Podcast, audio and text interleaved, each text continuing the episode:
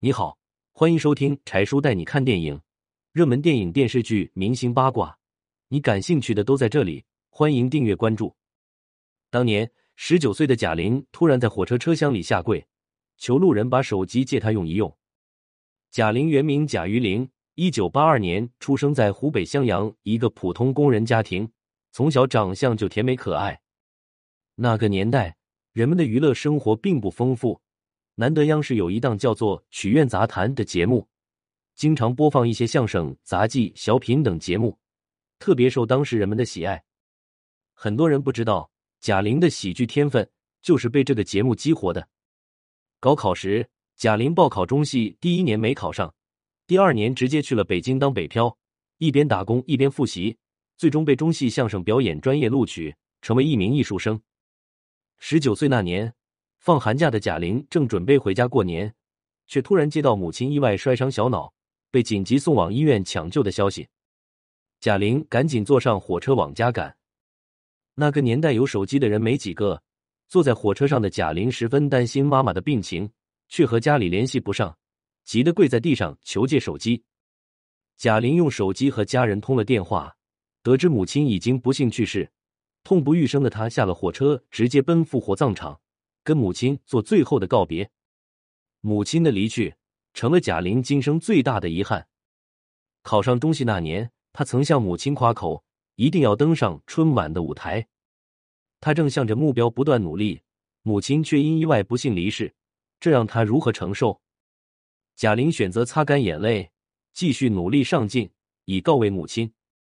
她相信母亲看得到，一定会为她骄傲的。几年后，贾玲毕业。从事相声表演工作，相声圈男性居多。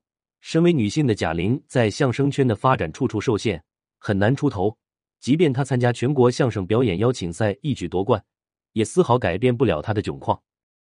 漂在北京的贾玲，多亏了恩师冯巩的帮助。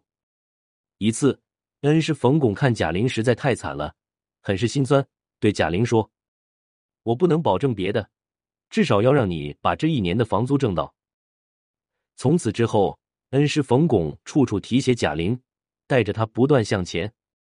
二零零八年，贾玲自己创作了一个剧本，冯巩帮她找到好友邹森，帮她改编成为一个女主相声，这让贾玲在央视崭露头角。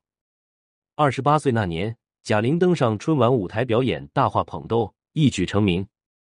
一路卧薪尝胆，历经磨难，贾玲终于兑现了当初对母亲夸下的海口。可这一切，妈妈却再也看不见了。